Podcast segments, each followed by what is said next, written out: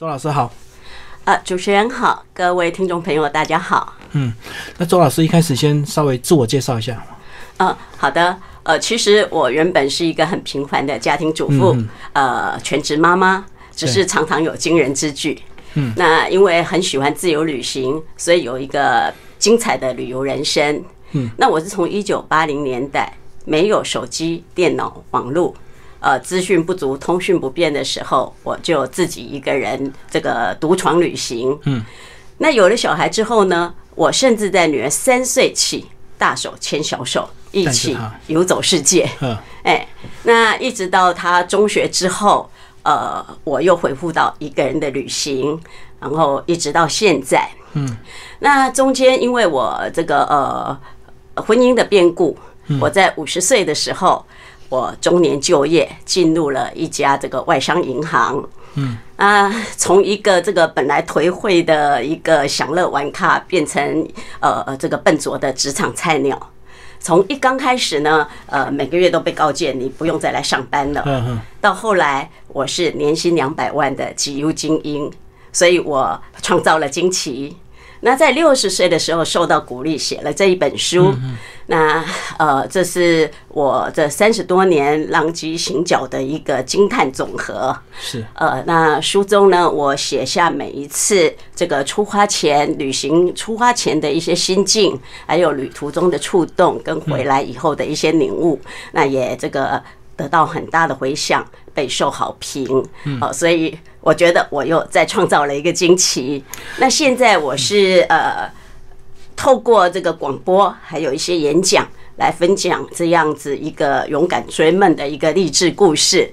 所以我觉得，呃，人生像旅行，永远有惊奇。然后书名为什么叫无框啊？无框旅人。呃。我觉得这一本书名啊，这个刚决定的时候，连出版社的老总都觉得非常的这个惊奇，因为他觉得无框任性这个都是当下最流行的用语。但是对我来讲，我只是在呃呈现我个人，呃，并不是在迎合流行。因为我觉得无框并不是作对造反，任性也不是无理取闹，而是要实践梦想的坚定决心。所以就像我每一次。这个破除万难的旅行一样。第一次出发是什么？是在怀孕的时候，是不是？哦，还没有。呃，从呃，就刚开始是一个人，因为我们是在民国呃六十八年的时候，我们政府才呃开放出国旅行。嗯。呃，所以一刚开始的旅行其实也是团体旅行，因为那时候大家对旅行其实是不了解的，陌生的。对。所以第一次旅行的时候是在呃民国七十三年的时候，哎，嗯，我自己一个人跟着团旅行。哦，所以那时候是你单身就已经开始有出国旅游的经验，就对。哎，是的。嗯嗯嗯。然后后来到了这个呃有了小孩，为什么熬到三岁？是三岁总算比较方便带出门嘛？哎，是的，因为。呃，小婴儿的时候真的是很不好带啊，因为我自己一个带小孩，我觉得呃实在是还蛮沉闷的。那因为当时这个呃他爸爸一直都很忙，所以呃我觉得不管是任何时候，不管是在国内国外，反正都是我一个人得带嘛。那与其呃这个自己带的很沉闷，那不如就干脆。尝试带着他呃出国旅行，也可以就是呃完成我自己想做的事情。可那时候刚带的时候，那时候应该还没有那么友善，对，不像现在有这个普鲁士啊，这个大家对亲子都比较友善。然后那时候是不是都要自己想办法，不管是要喂乳啊，或换尿布这样？呃，还好三岁的时候啊，至少不需要换尿布了啦啊，是至少他可以这个呃个人跟随的行动。不过就是旅行的时候哦。呃，当时就是一定要自己旅行了啦，因为没有这样的团体来适合我们。对，因为有时候太吵会影响到别人。对，而且我一出去，往往都是两三个月的时间，也没有那样的旅行团。可是我倒是有一个感感触，就是事实上，我们出国之后。哎，在很多国家，他们对小孩是非常的友善的，所以我那时候常开玩笑说，带着小孩出国，我还得到很大的一个礼遇，因为外国人 对外国人对小孩，尤其是呃，还有对妇女，都是呃非常的尊重。一些西方国家，那我是带小孩的妇女，所以是加倍的得到礼遇。就更方便，就对。对对，所以第一趟就是新加坡吗？是的，第一趟到新加坡。嗯哼哼，呃，接下来跟我们讲中间第一篇的一个章节。这本书呢，总共分为三个章节。第一本就是你早年的一些旅游回忆，然后第二篇就是小孩的一个自己写的心得。对对。第三篇就是最近的这个秘鲁九个呃三个月九十天的旅程。对。因为其实会写这一本书啊，也真的是呃因缘际会啦，真的是拜现代的这些科技知识。因为当时我前两年到秘鲁旅行的时候，我是刚学会用 FB，嗯嗯，那我原本只是为了要跟我女儿做联系，让她知道我的一些这个呃行踪，哎，对，那所以我就是在这个 FB 上发表一些我在旅呃旅行当中的一些感触，结果没有想到这个。呃呃，转发之后还引起很大的回响，所以受到鼓励，也受邀就是写了这一本书。那呃，当时想说就把我所有的这个旅游经历做一个整理，所以我在前呃第一章的时候，就把从我一刚开始旅行的这个呃诊断这个三十多年的一些呃这个。比较精彩、重点的这个呃有趣的这个做一个整理，然后第二章的部分呢，是我女儿呃，她也写了一些她小时候跟着妈妈大手牵小手旅行时的一些回忆。那第三篇就是秘鲁旅行一个详细的记录。嗯嗯。我觉得第一篇非常的厉害，为为什么你能够把这个三十年甚至这个更早的一些旅游的记忆，把它重新找回来，甚至呢照片也重新都是当时的照片，对，都是看到这个呃周老师这个年轻的那个样子这样子，嗯，所以这个在写书是不是也是一直在回忆你的过去啊？呃，是的，其实我觉得写作是一件很棒的事情。嗯啊呃，大家都有一个疑问说，哎，你是不是当年都一直有在做笔记？不然怎么可以记忆的这么的清楚？对对对。呃，但是其实没有的。呃，我完全是一个回顾。那为什么会记得那么清楚呢？因为我觉得那是我的生活。啊，旅行是过不一样的生活。那中间每一个食衣住行娱乐，每一个脚步都是我自己去完成的，所以这个印象非常的深刻。那我也很高兴写了这一本书，等于是让美好的回忆再重新呃这个把它这个唤起来一次。嗯哼，然后这个除了自己去玩之外，有时候还要配合一些呃国外的一些亲戚朋友。是你的姐姐那时候在国外是不是？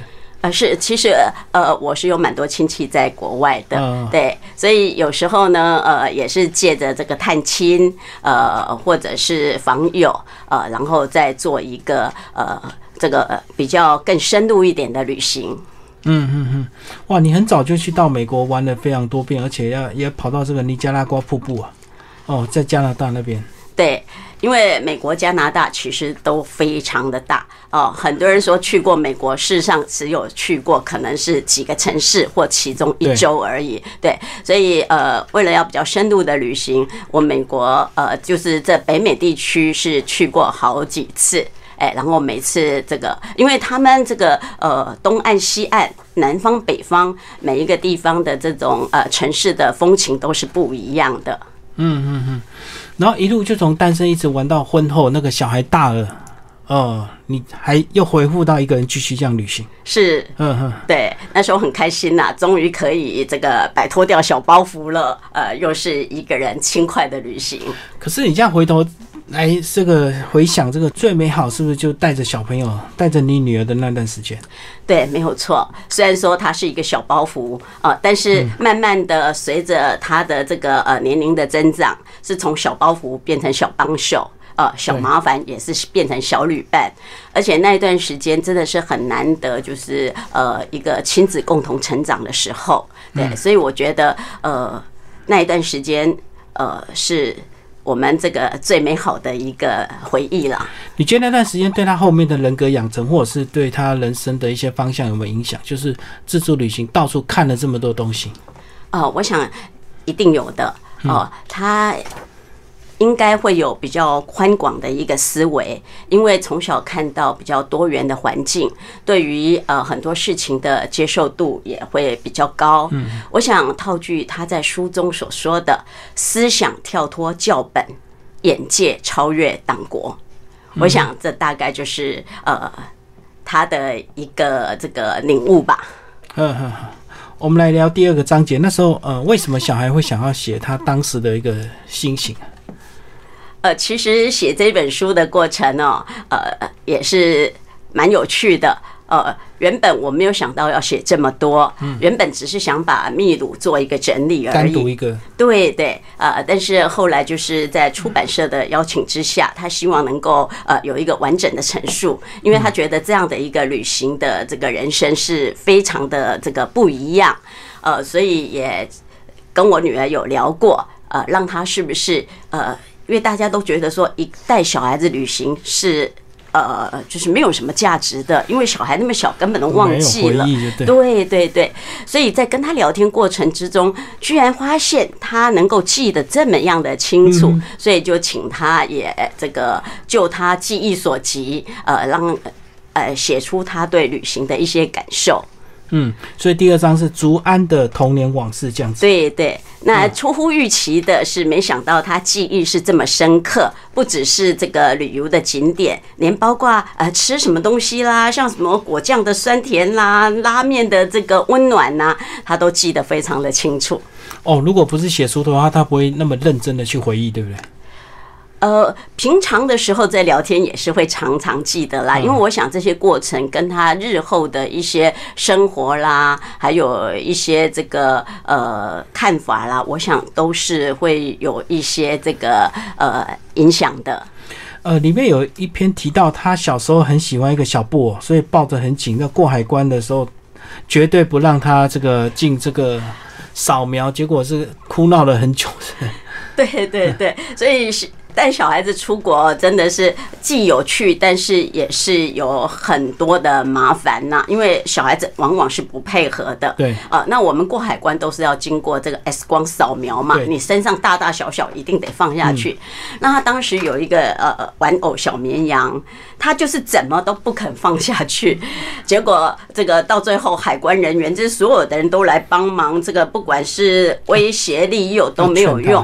到最后也只好就这样将。就就让他抱着走过去，所以我自己常常在想，哎，如果是你真的要偷带点什么东西的话，是不是交给小孩来闯关一下？利用小孩就对，嗯嗯，他那个小绵羊是他后来那段时间非常爱的东西，是每次出国都抱着。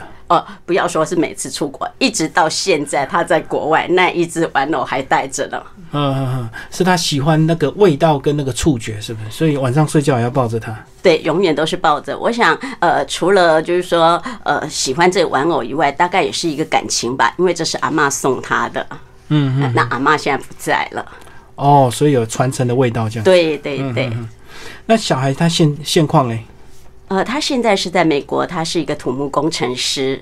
对，呃，那还是一样喜欢旅行。呃，那工作之余，呃，因为美国也够大嘛，所以呃，只要有空档的时候，呃，就会四处每一个城市去走一走。张老师，你这么多年的旅行，你你大概是一个什么样的原则啊？有些人是为了省钱，所以想要多看景点；有些人想要住好一点，有些人想吃好一点。那你着重的地方在哪里？呃，对我来说啊，旅行就是过不一样的生活。嗯，呃，所以我最主要就是食衣住行，我喜欢自己自理。而且每到一个城市，我喜欢看他生活的两端，所以一般我是蛮两极的。我会去住这个很好的饭店，呃，吃这个米其林的餐厅，然后我也会去搭公车到这个市场、呃市集去看看一般民众的一个体验，一般民众的一个生活方式。我觉得这样刚好把两端都看过，呃，做一个这个比较，你会知道有些城市是比较平均的，嗯，然后有些城市它的这个落差是很大的。我觉得这蛮有趣的。哦，住很好的饭店，又能够跑去市场跟他们体验这样子。对对对，然后你喜欢自理也是都自己煮了，因为逛菜市场一定会买一些东西嘛。那你是不是自己也是习惯自己煮？哦，这个我倒是比较懒一点，我到市场去吃这个他们现做的一些东西。呃，其实有很多小吃，一般来讲，这种比较高级的这个餐厅饭店，它其实是比较讲究这个呃用餐的氛围啦，呃食物的这个摆盘呐，跟服务等等。对，呃，它比较是饮食的一个精致艺术化。但是在市场里面呢，你可以呃吃到这个很道地，然后呃比较直接豪迈的这种呃道地餐饮，对。就当地小吃，可是这么多年都你的肠胃都这么这么健壮，完全没有一些什么水土不服啊什么。呃，当然也是有一些选择啦，比如说，呃，这个味道太奇特的、太呛辣的东西，这个呃自己觉得没办法接受的就不要去。但是对于一般这个西式的食物，这个生冷啊这些东西，我是可以接受。呃，尤其是还可能是因为常常旅行吧，呃，因为很多人出去都会想说要怀念米饭呐、热食啦。哎，这一点倒好，我可能出去一两个月，我都没有吃到这个呃一餐的米饭，我是可以接受的。对啊。有些人这个怕不习惯，还要带泡面，还要带米自己去煮这样子。呃，这我是不需要的，顺便省钱了。这我倒是不需要。对，不过现在说真的，呃，如果说你是自己去旅行的话，你要找中式的餐饮其实是蛮容易的，几乎每个城市都找得到。嗯，对。可是你一个人旅行，你怎么去注意自己的一个这个安全呢？呃，我想。呃，这是一个经验的累积啦，哦，一次一次你就越来越懂得自己怎么样来照顾、保护自己。那另外，我也要特别强调哦，可能就是太多这种呃比较断章取义的讯息，或者是一些单一个案，常常让我们自己这个呃太过的。这个谨慎小心，而不敢去尝试。事实上，现在世界每一个国家都在发展旅游，大家对于这个旅行安全是蛮注重的。那一般来讲，呃，我只是一个好奇的一个这个旅人，也不是什么探险家，所以我们不会特别到什么荒僻啊、危险的地方。所以大致在安全上，呃是没有问题的。但是我们只是要小心的，就是小偷扒手，这其实到哪里都是有的。嗯哼，啊，然后那个呃，刚赵老师讲的，你从很早这个手机还是一般手机的时候就出去了，然后不像现在有智慧型手机，随时可以查。那你到底怎么样事先准备功课，或到当地当遇到状况的时候，到底怎么是求援，或者是怎么去收集资料啊？其实我不是在浦东手机，我是没有手机的时候就开始旅行了。对对，但是呃，我刚提到我的旅行比较是在生活。哦，是过不同的生活，而不是说在意这个景点参观。嗯，所以事实上，我不像现在就是说那么在意的去查一些景区资料，或者是呃什么值得去参访的这些什么呃餐厅啦，或者呃博物馆等等。我往往都是先到当地以后，呃，我再去寻求资料，然后我并没有这个，我多半只规划一个大方向，而不会去计划小细节。呃，所以我都是到当地以后，就是随机应变，然后看呃，到时候你喜欢什么，看你的心情跟感受，你再去做规划，再顺着你的感觉走。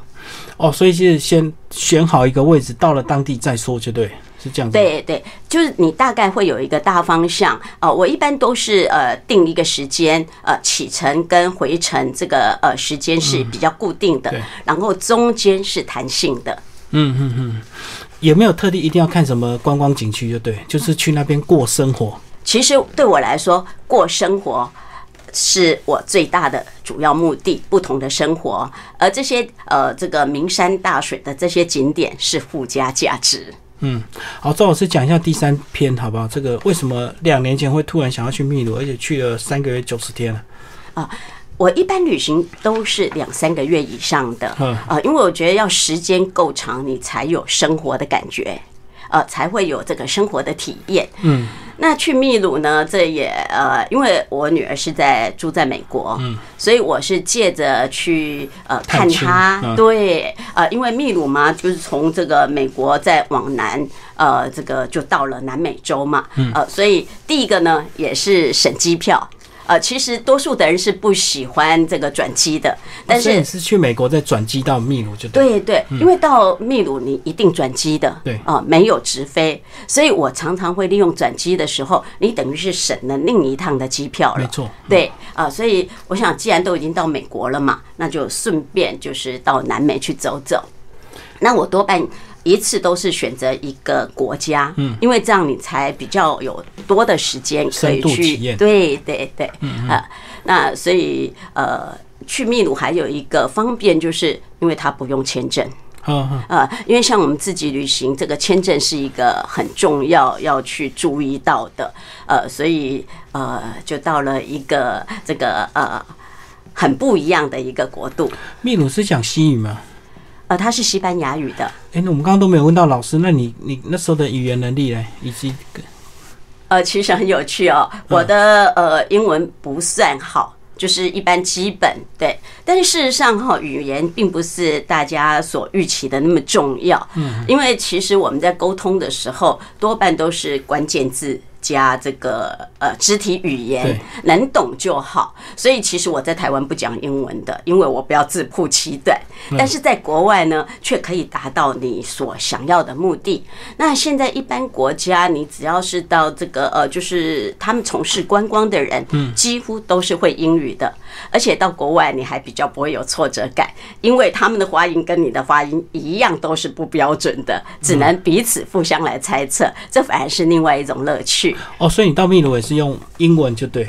呃，是用英文，那就是学了几句这个好玩的西班牙语，什么帅哥啊、美女啊这些，呃，也蛮好玩的。我们就来讲秘鲁一些一些景点好不好？这个纳斯卡巨化，你那时候是有坐直升机吗？哦，是的，呃，那个直升机，嗯到纳斯卡你是一定要坐直升机，你才可以看得到看得到的。对，呃，哦我觉得。我好像是特别有玩命吧。对于这个旅行啊，一些比较刺激的东西，很多人受不了，因为呃，我们坐直升机，它是一定要翻转，你才会看得到这个下面的那些线条的。嗯，所以有很多人是在机上吐得七荤八素的，我看他根本就没有办法看到什么。可是我倒是这个全程啊，就是非常开心，而且也没有任何不舒服的状况。嗯哼哼。好，那还有哪一些？呃，迪迪克克湖是不是也是很漂亮的这个呃，大家喜欢去拍照的地方？呃，是，它是很特别的，呃，因为迪迪克克湖它上面有这个呃芦苇岛，是用这个呃芦苇草去搭起来的，编出来的。对对对，是真的非常有这个特殊的民俗风情，而且我不止在呃这个，因为迪迪克克湖很大，中间有很多小岛，我不止去参观，我还在其中的一个小岛呃 住了几天，呃民宿就是跟当地的人住在一起，对，真正是感受到他们的生活。哦，就住在芦苇岛上。呃，其实迪克克湖不只是芦苇岛，它有真正的岛哦我有上过芦苇岛，呃，那也有到其中的一个很大的一个岛，呃，跟岛上的这些岛民住在一起。还有哪些国家或者是哪些州你还没去？有计划的吗？